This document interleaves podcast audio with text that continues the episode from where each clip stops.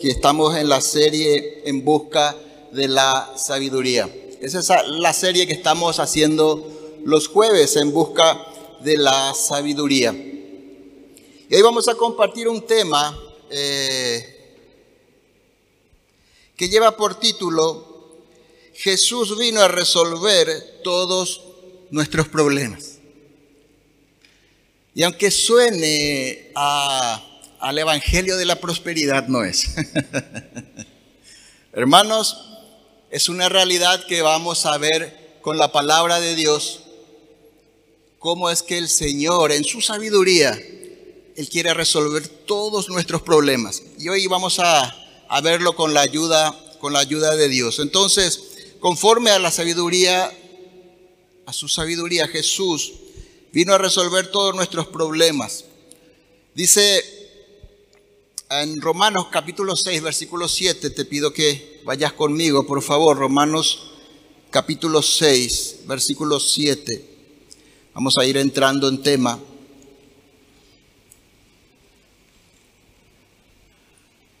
Hoy no tenemos proyección, creo que vamos a, por un tiempito no vamos a, a tener, tal vez, no sé si ya el domingo de repente ya tenemos, pero vamos a ir acomodándonos en este tiempo con eh, en las circunstancias en que estamos, todos sabemos que muchas cosas todavía nos faltan. Dice Romanos 6, 7, pues cuando morimos con Cristo, dice, fuimos librados del poder del pecado.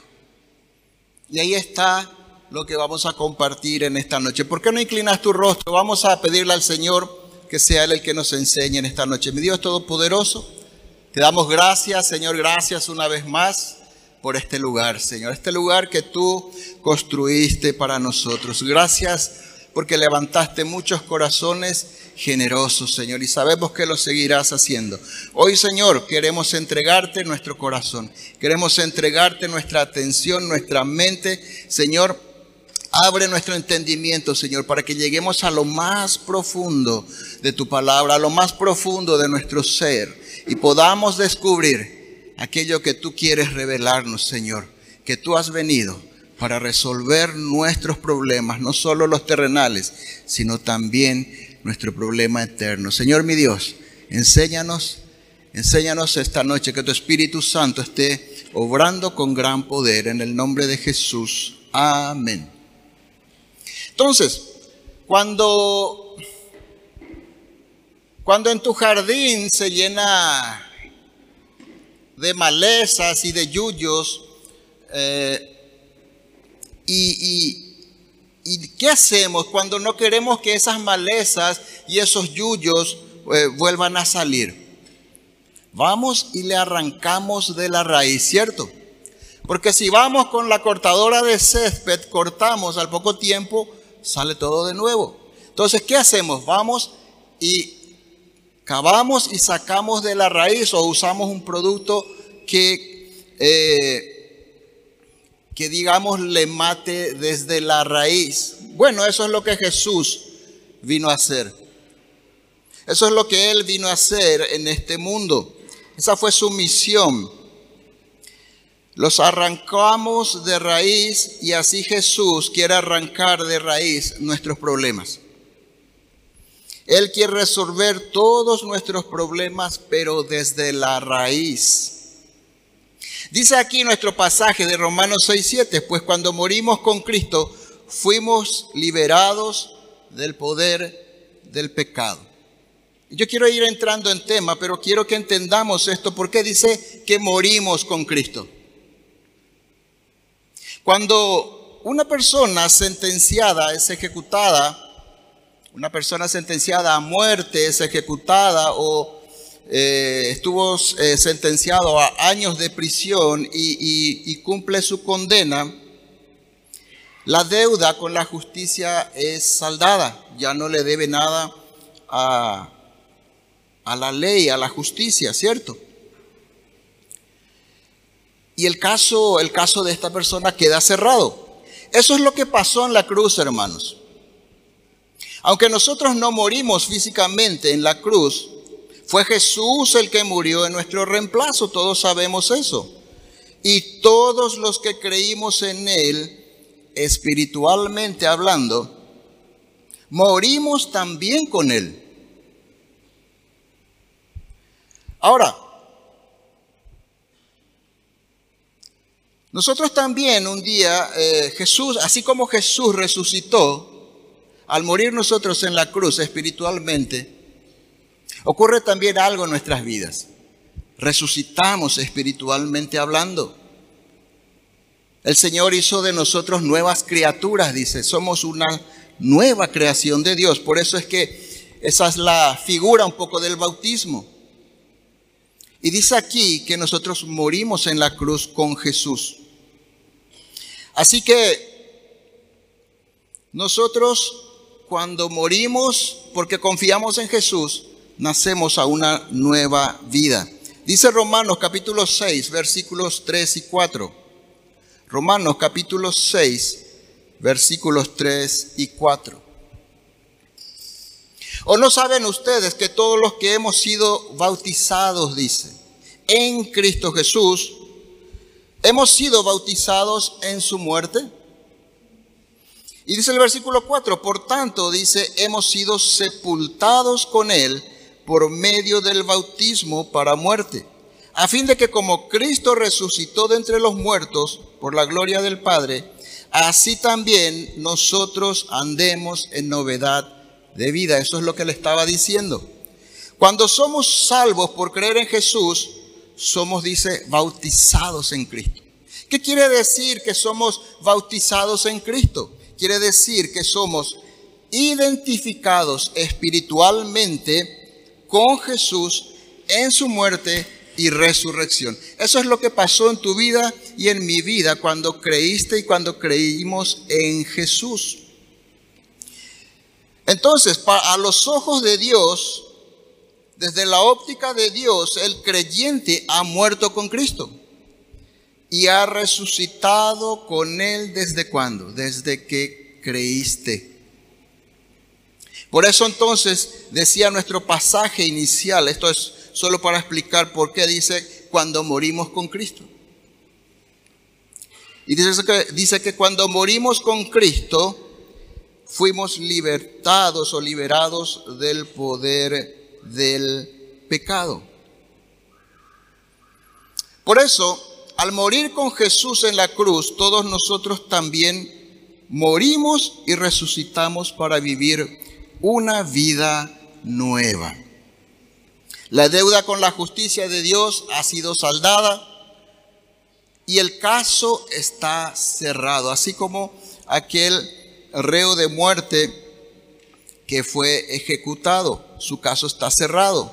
Y el pecado entonces ya no tiene el poder que antes tenía sobre nuestras vidas. Ya no tiene ese poder. ¿Por qué? Porque Dios nos dio su Espíritu Santo. Es otro poder que vive dentro nuestro y que nos ayuda a vencer al poder del pecado. Entonces, de esta manera, así es como Jesús vino a resolver nuestros problemas. Nuestros problemas terrenales dándonos la capacidad y el poder por medio del Espíritu Santo de alejarnos del pecado. Porque todos nuestros problemas, tus problemas y mis problemas, tienen una sola raíz y se llama pecado. Esa es la raíz de nuestros problemas. Así que cuando oramos y, y concentramos todos nuestros ruegos y súplicas por nuestros problemas, ya sean económicos, problemas laborales, eh, problemas con la familia, con los hijos, problemas matrimoniales, por los problemas de salud, y le pedimos a Dios que nos libre de todos ellos, estamos concentrando todos nuestros esfuerzos solo en la parte superficial de nuestros problemas. Por no comprender esto, muchas veces algunos oran, claman y de repente no reciben la solución que le pide a Dios. ¿Qué pasa con esas personas muchas veces? Porque no entienden, se desaniman, se enojan, y muchos hasta se van de la iglesia. ¿Por qué? Porque tal vez esa persona vino para que Dios le resuelva su problema superficial, su problema matrimonial, para que el esposo se convierta, para que la esposa se convierta, para que los hijos dejen de crear problemas. Pero estamos gastando todas nuestras energías solo en la superficie del problema.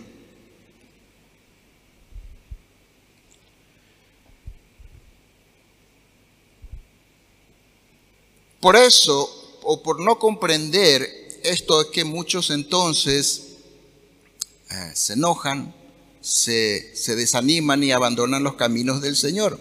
Hermanos, seamos sabios entonces y concentremos todos nuestros esfuerzos en atacar la raíz verdadera de nuestros problemas. Como dije al principio, es el pecado. Por causa del pecado tomamos malas decisiones. Por causa del pecado ofendemos. Por causa del pecado no perdonamos y confiamos en cosas terrenales antes que en Dios, como el dinero, por ejemplo. Antes que confiar en Dios.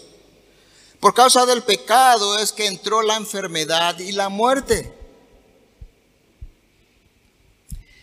En la creación de Dios, por causa del pecado, es que ocurren las catástrofes naturales y las guerras. Así que cuando alguien te diga de repente, ¿por qué Dios permite que ocurran estas cosas? Tsunamis, terremotos y mueran tantas personas. Es por causa del pecado. No es que Dios está con una varita mágica ahí y dice, bueno, tsunami aquí, terremoto allá, ahora fulanito se muere. No.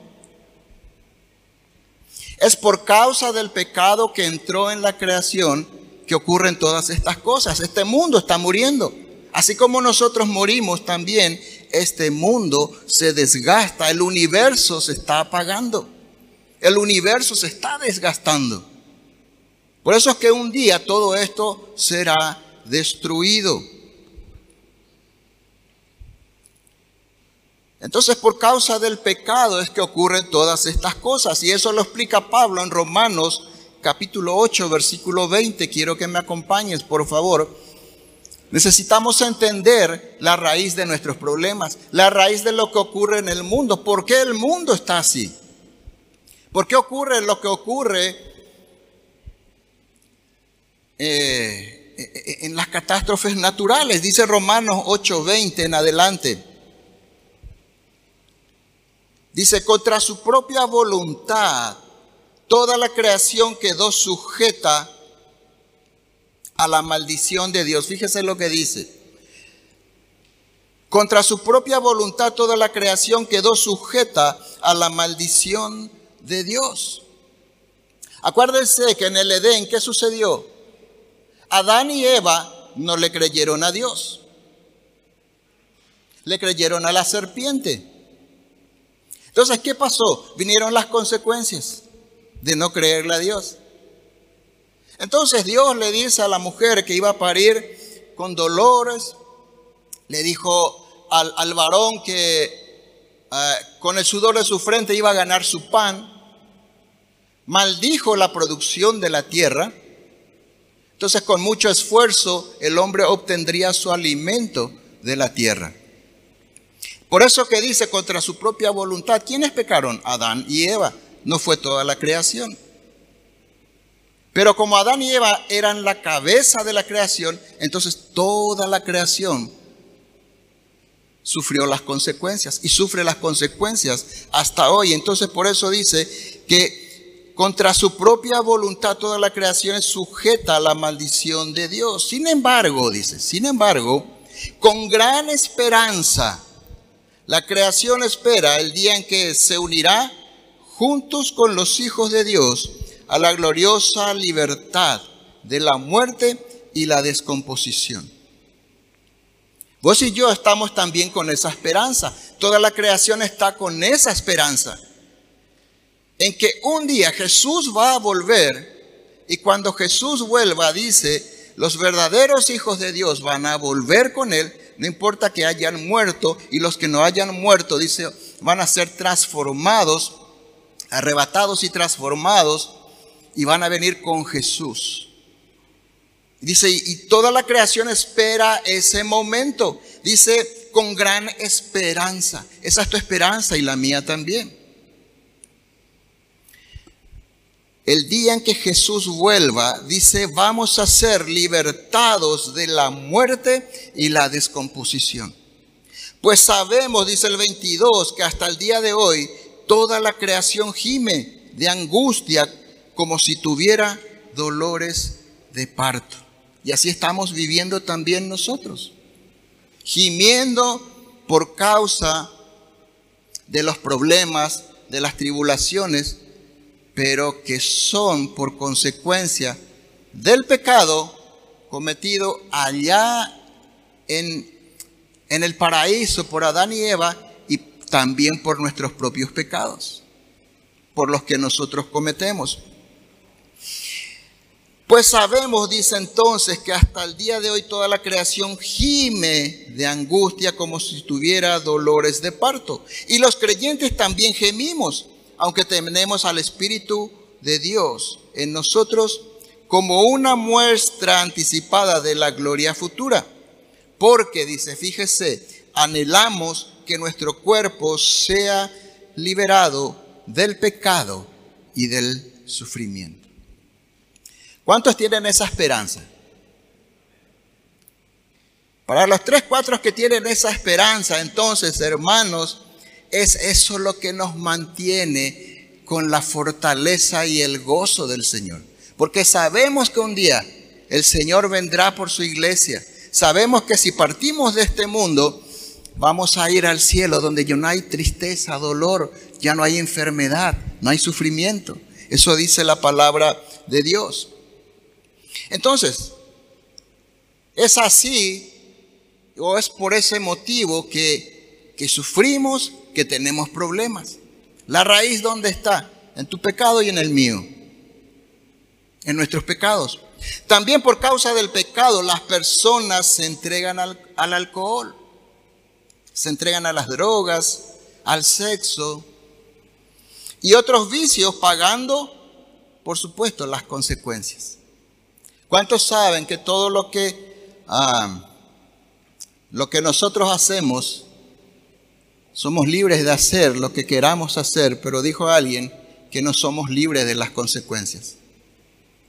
Podemos hacer lo que queremos, escoger hacer lo que queremos, pero no podemos escoger librarnos de las consecuencias. El principio de la Biblia, todo lo que sembramos vamos a cosechar.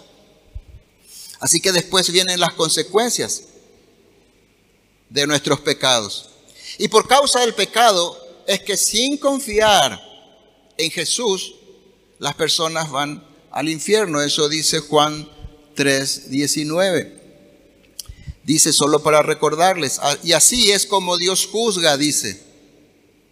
Yo he venido al mundo y soy la luz que brilla, dice Jesús. Él es la luz del mundo y es la luz que brilla en la oscuridad. Pero, dice, pero, la gente hacía lo malo, pero como la gente hacía lo malo, prefirió más la oscuridad que la luz. Y esa es la triste condición de la humanidad. Prefiere sus pecados antes que ir a Cristo. Eso te pasó a vos y a mí tal vez por mucho tiempo. Yo por muchos años elegí mi pecado. Por eso las personas van al infierno, porque no ponen su fe en Jesús, porque no confían en Jesús.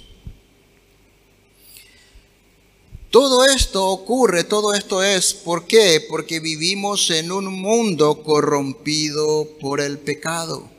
El mundo está corrompido por el pecado. Nuestra naturaleza está corrompida por el pecado.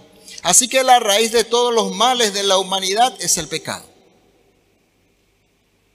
Ese es el problema de toda la humanidad. El pecado, repito, es el problema de toda la humanidad. cristianos y no cristianos.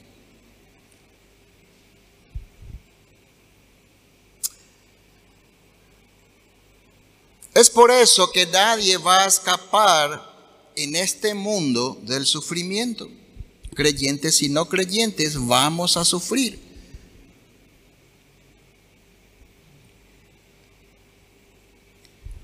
Vamos a pasar dolor, vamos a pasar muerte, porque todos pecamos.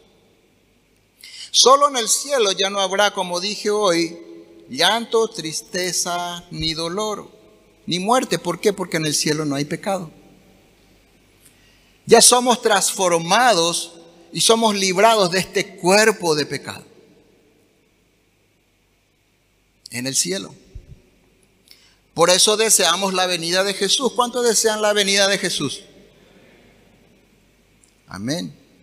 Por eso todos deseamos la venida de Jesús, que nos va a librar definitivamente de la batalla contra el pecado que nos causa sufrimientos. Esa es la batalla diaria que tenemos que librar. Esa, esa es la verdadera guerra espiritual.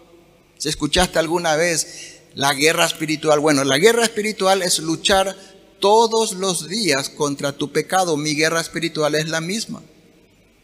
Y vamos a ver por qué.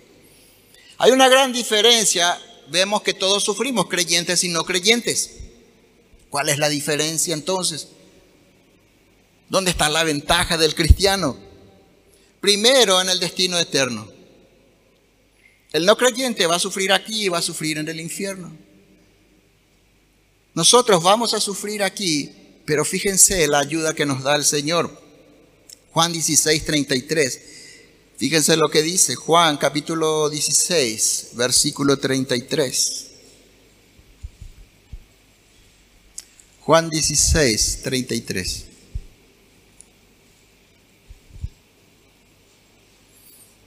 Jesús hablando con sus discípulos, Jesús estaba a poco tiempo de, ser arrestado, crucificado y de morir. Y Jesús le dice a sus discípulos, les he dicho todo lo anterior para que en mí tengan paz. Aquí en el mundo tendrán muchas pruebas y tristezas, lo dijo Jesús. Aquí en el mundo tendrán muchas pruebas y tristezas, pero anímense, anímense hermanos, porque yo, dice Jesús, he vencido al mundo. No estamos solos. Jesús nunca nos abandona y menos en las aflicciones. La paz en medio de las aflicciones es la diferencia entre el creyente y el no creyente. Pero tal vez digas en tu corazón, pero yo quiero dejar de sufrir. Y ahí está, pare de sufrir. No sé dónde me ubico ahora, pero está por ahí, pare de sufrir para que él quiera dejar de sufrir. Pero pregúntenle a los que fueron a pare de sufrir si dejaron de sufrir. Jesús dijo que en el mundo tendríamos pruebas y tristezas. ¿Qué es lo que dice Jesús? Les he dicho todas estas, les he dicho todo lo anterior para que en mí tengan paz, dice. ¿Qué es lo anterior? Jesús le había hablado a sus discípulos. Fíjense, quiero que entendamos bien esta parte. Jesús estaba hablando a sus discípulos en los versículos anteriores sobre que Él ya se iba a ir al Padre, iba a subir al cielo donde está el Padre. Eh, les hablaba que enviaría al Espíritu Santo, que uno de ellos le iba a traicionar, estaba hablando de Judas. También estaba hablándoles que otro de ellos también le, iba a negar tres veces, estaba hablando de, Pedro. Y que todos ellos, todos los discípulos, le iban a dejar solo en su momento de crisis. Jesús le estaba eh, pintando el panorama que se venía. Todo esto le dice Jesús con un propósito. Eran cosas que iban a suceder al poco tiempo ya. Y el propósito era que cuando vean los discípulos que suceden estas cosas, que estas cosas se cumplen, ellos le crean a Jesús. Porque Jesús iba a subir al Padre, ellos iban a quedar sin la presencia física de Jesús. Entonces, para, ah, para fortalecer la fe de ellos, ellos tenían que creer en las palabras de Jesús, tenían que creerle a Jesús. Ya compartimos eso uno de estos jueves, creo que fue el jueves pasado. Es importante no solo creer en Dios, decíamos, pero lo más importante es creerle a Dios. Pregunten por ahí, todo el mundo cree en Dios, pero no todos le creen a Dios, por eso no todos le obedecen. Cuando vos y yo no obedecemos es porque no le creemos a Dios. En primera de Juan dijo el apóstol que los mandamientos de, de Jesús no son, no son difíciles de obedecer. Y a nosotros nos sorprende. Porque para nosotros es muy difícil. Y es muy difícil porque no le creemos a Dios. ¿Verdad que cuando le creemos a alguien es fácil hacer lo que esa persona nos dice? Entonces, así mismo, cuando le creemos a Dios, cuando creemos lo que, Dios, que lo que Dios dice es bueno para mi matrimonio, es bueno para mi vida, cuando yo creo que en el matrimonio el varón le tiene que amar a su esposa como Cristo amó a la iglesia, yo le creo a Dios, entonces yo pongo en práctica en mi matrimonio. Cuando la esposa le cree a Dios que debe sujetarse al esposo, entonces pone en práctica en su matrimonio. ¿Cuál es el resultado? Un matrimonio feliz, un matrimonio que funciona, porque Dios no miente. Entonces, eso es lo que hablábamos el jueves pasado. Bueno, eso es lo, mismo que Jesús estaba haciendo con sus discípulos. Le estaba diciendo las cosas que iban a suceder. Entonces sus discípulos, Pedro cuando le, le negó tres veces a Jesús, se habrá acordado, se acordó lo que le dijo Jesús y le creyó a Jesús. No solo creyó en Él, sino le cree a Él, cree en sus palabras. Entonces eso es lo que estaba haciendo Jesús, fortaleciendo la fe de sus discípulos. Y ahí mismo, en el, mismo capítulo de Juan 16, versículo 4, Jesús le dice esto que estoy hablando. Dice, pero les he dicho todas estas cosas, versículo 4, para que cuando llegue ese momento, o sea, para que cuando sucedan todas, todas estas cosas, se acuerden de que yo lo había dicho. Ese era el propósito. No les dije esto al principio, dice Jesús, porque yo estaba con ustedes. Jesús ya se estaba preparando para irse físicamente de este mundo. Jesús necesitaba que sus discípulos le crean. Cuando vos le crees a Dios, cuando yo le creo a Dios, mi fe es fortalecida. Jesús los estaba preparando porque muy pronto Él ya no estaría con sus discípulos físicamente. Por eso era necesario que la fe de ellos sea fortalecida y tengan la mayor de las bendiciones. ¿Cuál es la mayor de las bendiciones? La paz. Y eso es lo que dice Jesús. No la paz como el mundo la da, sino la paz que viene de creerle a Jesús. Por eso Jesús dijo, por eso dice Jesús, para que en mí tengan paz. Cuando le creemos a Dios, cuando le creemos a Jesús, cuando creemos en su palabra, viene eso a nuestras vidas, paz. Y esa es la gran diferencia. Paz no es ausencia del de problemas, como, no como el mundo la da, dice Juan 14, 27. Porque cuando las personas que no le conocen a Dios están en paz es cuando no tienen problemas. Y dicen, estoy en paz, dice, ¿verdad? Pero Dios nos dio esa gracia y esa bendición de tener paz en las aflicciones. Y eso solo con Dios podemos, creyéndole a Dios, podemos tener. Entonces, de eso hablábamos también el jueves pasado. El mundo es totalmente lo opuesto a Jesús entonces. El mundo es sinónimo de aflicción, pero Jesús es sinónimo de paz. ¿Cuántos experimentaron esa paz en Jesús?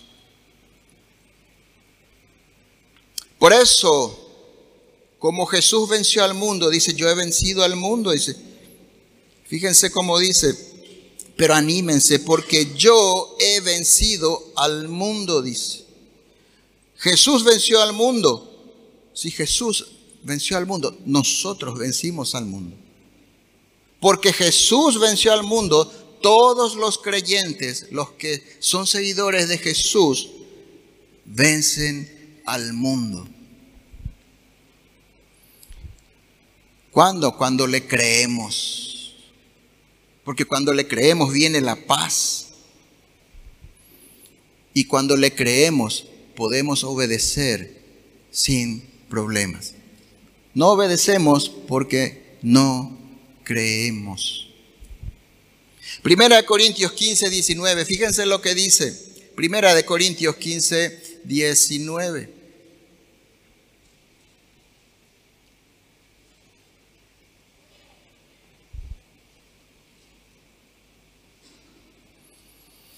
Si Jesús hubiese venido a este mundo a resolver apenas nuestros problemas terrenales, tendríamos un Dios muy pequeño que es capaz solo de darnos la solución superficial, la solución temporal. Pero dice Primera de Corintios 15, 19, si nuestra esperanza en Cristo es solo para esta vida, somos los más dignos de lástima de todo el mundo. O sea, si vos venís a Jesús, venís a la iglesia, te acercás a Dios solo para que te resuelvan tus problemas matrimoniales, con los hijos, laborales, económicos, de salud. Si venís solo por eso, dice la palabra de Dios, no yo, que sos o que somos los más dignos de lástima de todo el mundo. Porque Jesús ofrece resolver nuestro problema eterno. Pero nosotros le pedimos solo que nos resuelva el problema terrenal. La venida de Jesús nunca tuvo que ver con apenas resolver nuestros problemas terrenales, sino la raíz de esos problemas. El propósito de la venida entonces de Jesús siempre fue el pecado, siempre fue el pecado, hermanos. Siempre fue el pecado. Por causa de no comprender la misión de Jesús, es que muchos se decepcionan, se desaniman y se apartan. Tenemos que entender lo que Jesús nos está ofreciendo. Porque así le sucedió a los, a, a los judíos que no supieron reconocer a su Mesías cuando estuvo entre ellos. Ellos esperaron por siglos a su Mesías, estudiaron por siglos toda la ley, pero no pudieron reconocer a su Mesías cuando estuvo cara a cara con ellos. ¿Por qué? Porque ellos estaban tan concentrados en su problema de la esclavitud eh, eh, con Roma, Roma les había hecho esclavos, pagaban altos impuestos y por supuesto la pobreza era terrible y ellos estaban concentrados en esos problemas. Ellos estaban esperando al Mesías que les iba a libertar de la esclavitud a Roma. Jesús vino y les ofreció la libertad de la esclavitud del pecado. Y ellos no dijeron, nosotros queremos ser libres de Roma. Y así nos pasa muchas veces. Ellos estaban tan concentrados en sus enfermedades, en su pobreza. Y así nos sucede a nosotros cuando nos concentramos solo en nuestros problemas ocasionados por el pecado. ¿Cuántos creen que Jesús vino para darnos algo mejor que la salud, algo mejor que las riquezas y algo mejor que la ausencia de problemas? ¿Cuántos creen eso? Hermanos, Jesús vino a resolver la raíz de nuestros problemas. Él vino a abrirnos las puertas del reino de Dios, nada más y nada menos. Jesús nos abre las puertas del reino de Dios y, nosotros le pedimos, Señor, líbrame de este problema.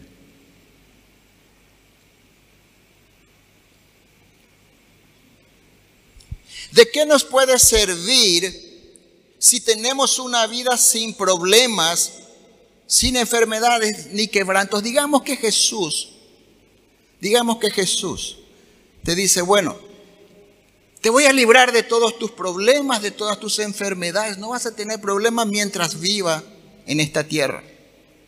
Pero Él se olvida de tu alma.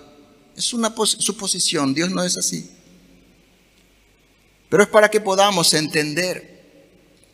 Entonces vos vivís 70, 80 años sin problemas, tal vez en abundancia económica, pero cuando moriste vas al infierno por la eternidad. ¿De qué sirve? Dice Mateo 16, 26. Fíjense lo que dice ahí. Mateo 16, 26.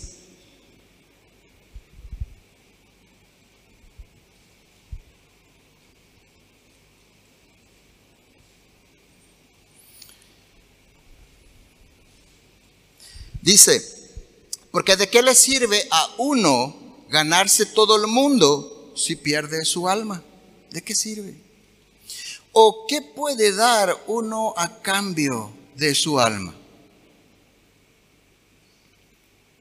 ¿Qué podés querer recibir si todo lo que recibas va a ser temporal? 70, 80, 100 años comparado con la eternidad. Jesús quiere resolver tu problema y mi problema eterno, que es el pecado. Entonces lo que Él quiere es que entendamos que la raíz de todos nuestros problemas se encuentran en el pecado. Es ahí donde tenés que concentrar tus esfuerzos, es ahí donde tenés que concentrar tus oraciones. Ya no ores más para que tus hijos no te creen más problemas, ora para que ellos se salven y predicale y sé ejemplo. Tráela a la iglesia, pero sé ejemplo. Necesitamos nosotros entender y enfocarnos en la raíz, porque si no va a ser como el yuyo y la maleza que cortamos y vuelve a crecer, cortamos y vuelve a crecer. Entonces, en conclusión, hermanos, las aflicciones que pasemos y que Dios permite en nuestras vidas, porque todo lo que pasa es porque Dios lo permite, Dios es un Dios poderoso. Las aflicciones cumplen un propósito en la vida del creyente.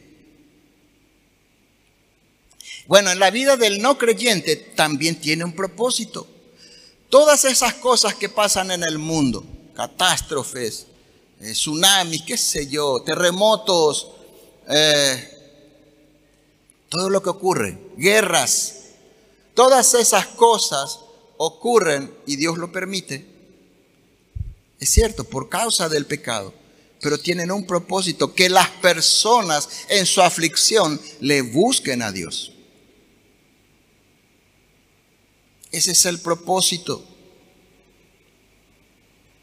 Dice la palabra de Dios, en su aflicción me van a buscar, Y todos llegamos a los pies de Cristo gracias a nuestras aflicciones.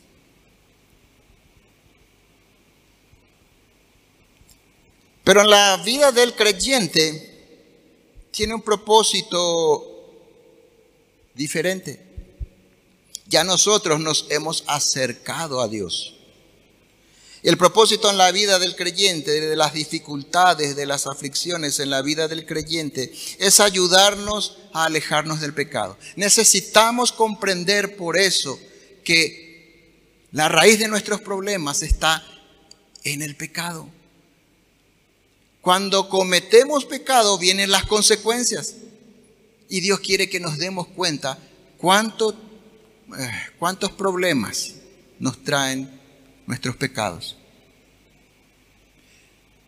Yo en el tiempo en que no le conocía a Dios nadaba en un mar, en un océano de problemas. Desesperado, llego a los pies de Cristo. Y no es que los problemas terminaron en mi vida, sino que hoy ya estoy, ya los estoy viviendo confiado en Jesús. Y sé que Él venció al mundo y tengo paz en Él en esa su palabra. Las aflicciones entonces tienen el propósito de alejarnos del pecado. ¿Para qué? Para que vivamos como a Dios le agrada y ayudarnos a comprender lo que dije recién. Todas las aflicciones que traen el pecado a nuestras vidas. El pecado es aflicción. Jesús es la paz. Eso es lo que Dios quiere que entendamos. Él en su sabiduría, Dios en su sabiduría, por eso es que esta serie lleva ese título, En busca de la sabiduría. Obra de esa manera. Y nosotros tenemos que adquirir esa sabiduría y entender por qué estamos sufriendo. ¿Por qué tenemos problemas?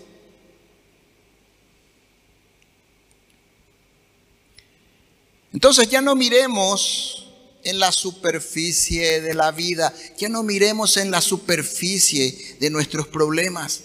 Señor, librame de esta aflicción, librame de esta enfermedad, librame de este problema. Necesitamos concentrarnos en lo que ocasiona ese problema que es nuestro pecado. Debemos mirar en lo profundo de lo que realmente importa. Por eso Jesús dijo en Mateo 6:33, por lo tanto busquen primeramente el reino de Dios y su justicia y dice, y todas estas cosas les serán añadidas. Y este es un principio que no es que solo Dios nos va a dar las cosas materiales que necesitamos para vivir.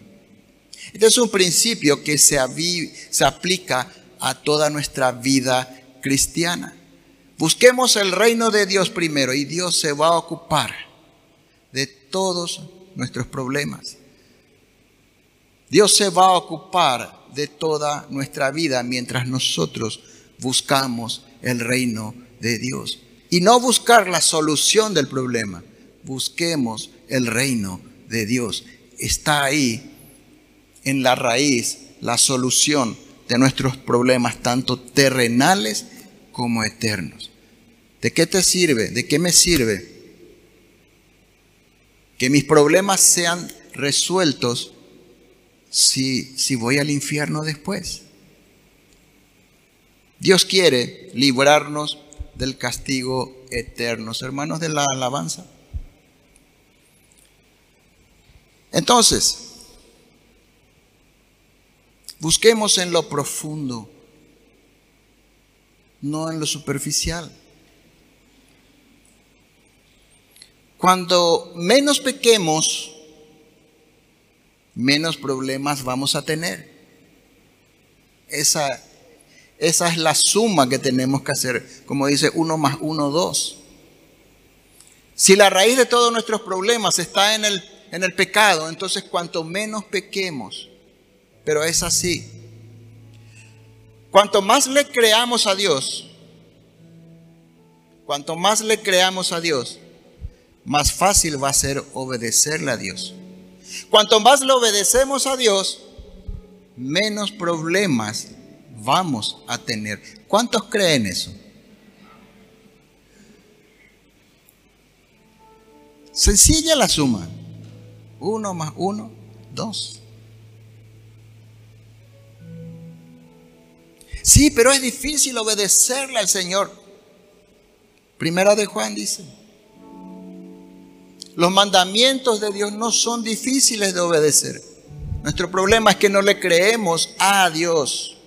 Creemos en Dios y Dios existe, pero no le creemos a Dios.